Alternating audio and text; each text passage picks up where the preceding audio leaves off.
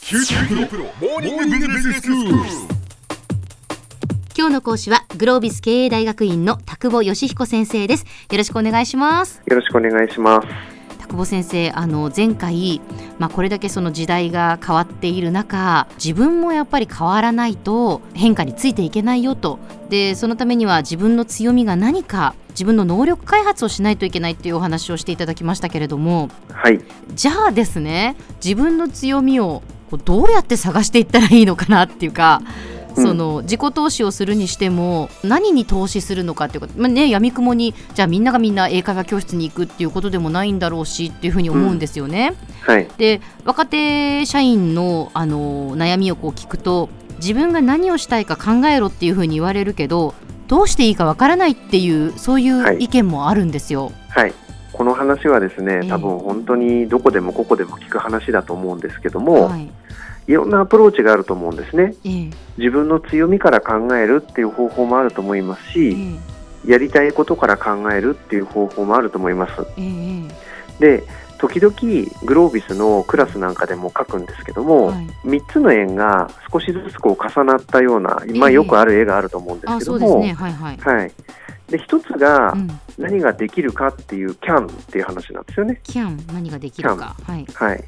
で、一つが want、あなたは何がしたいですかっていう話。ウォンとはいはい。で、もう一つは、その交点にもう一個丸を乗っけたときに、それでご飯が食べられますかっていう円なんですよね。はあはあはあはあなるほどそれの重なったところじゃないと、例えば、やりたくてう、んうまくいけばご飯食べれるんだけど、そもそも私には能力ありませんみたいな話になっちゃいますよねえ。ええそうすると理想的にはその3つの円がこう重なったところを探せる人っていうのは、うんまあ、とってもハッピーなわけですよね。えそうですねはい、で大事なことは何かというえと、え能力開発っていうのはキャンの輪っかをでっかくしていくっていうイメージなんですよ。そうすると、うんご飯が食べられるっていう輪っかとええ何かしたいっていう輪っかがうん変わらなかったとしても、ええええどんどん重なる部分が増えていくじゃないですか。そうですねだから能力開発っていうのはそんな風に捉えていただくといいんじゃないかなと思うんです。なるほどはい、で強みを伸ばすっていう発想ももちろんあるんですけども、ええまあ、強みとは何かなんですよね。うん例えば今28歳の人が仮にいたとしうんてはい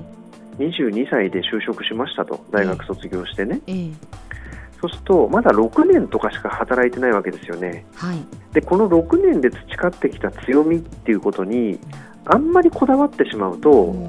その人はまだ向こう50年とか働くわけですからん若い方であれば若い方であるほど、ええゼロベースで自分の強みを作り直すってことだってできると思うんですあそうするとうん大事なことはやっぱり自分はこれから先どういうことに取り組んでいきたいのかとーか、うんうんどういうキャリアを歩んでいきたいのか want の部分ですよねそうですね何がしたいのかってことですね、そことの交点の能力を高めていくっていうのが一番合理的かなとは思います、そうかそうかキャンがだってまだね絶対的に少ないわけですからねそうなんですよね。じゃあ、ウォントをどうやって考えたらいいのっていう話ですけども、えええ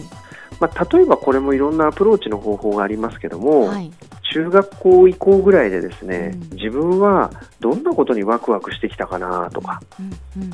どんな時に自分は一番仕事の中でいい成果を上げられたかなとか、うん逆に自分はもう本当に嫌だと思ったかなとかう、んそういうことをまず紙に書き出すっていう行為はとても大事だと思います。紙に書き出した方がいいんですかはい。それはこう客観的に見られるってことですか、はい、その効果もありますし、え結局頭の中でもやもや考えてることって何秒かすると消えてなくなっちゃったりとかするじゃないですかああ整理して頭の中から外に一回出してあげる はいはいはいそうすると目で見れるようになるので、うんさらに頭の整理が進む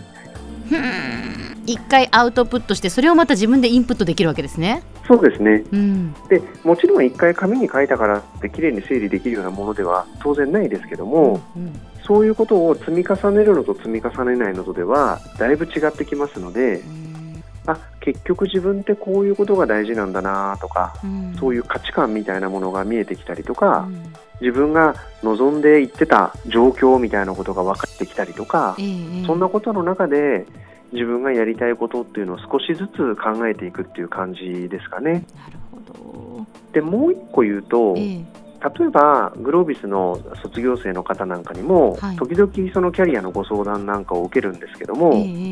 例えば転職活動をしますとうん転職先決まりますとはいでも最後不安だったりとかするじゃないですか、うん本当にこれでいいのかそなうみそうたそういな思いますよね。でもねこれって多分絶対に答え出ないんですよ特にお仕事を変える場合、あの同じ職業を別の会社に行ってやるっていう場合は会社が変わるだけなんでえ想像つきますよねえはいただこれが全く違う仕事の種類のところに行くみたいなことだとすると、うんこの仕事を本当に楽しめるのかどうなのかって僕は分からないと思うんですねうーんなんでかやったことないからなんですよはい例えばね今日小浜さんとこれから食事に行きましょうとえええ で深海魚の肉だけが乗っている深海魚丼っていうのが出てきたとするじゃないですか例 えばえはいでこれね小浜さん好きかどうかってどうやったら分かります食べないとわからないです。そうなんですよ。ってことは、うん本当のところ転職先の仕事が自分にフィットするかどうかなんてあーやってみないとわからんってことなんですよねそうですね。でもねそうするとじゃうあん行き当たりばったりで転職するしかないじゃないですかって話になりがちなんですけど、はい。全然そんなことはなくて、うん今のこの時代であればね例えば近いようなことをやってる例えば NPO に参画してみるとかうんそういう仕事をしている友達に根掘り葉掘り聞いてみるとかええええええ週末そういう会社を見学させてもらうとかはいいろいろその片鱗に触れるぐらいのことっていうのは、うん昔に比べればだいぶやりやすくなったと思うんですようーね。んだから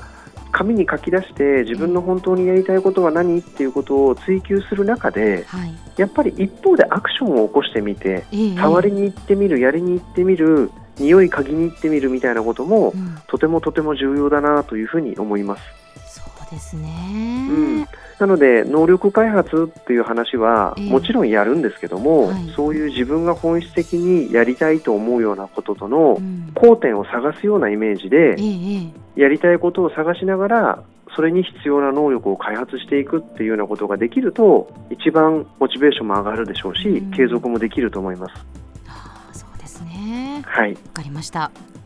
今日の講師はグロービス経営大学院の田久保義彦先生でした。どうもありがとうございました。ありがとうございます。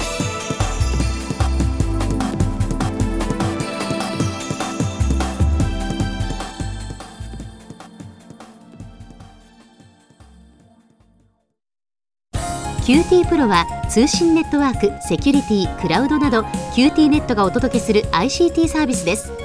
九州中に展開した光ファイバー網を基盤に一番身近なビジネスパートナーとして九州の企業、自治体の皆様をサポートします。詳しくは QT プロで検索を。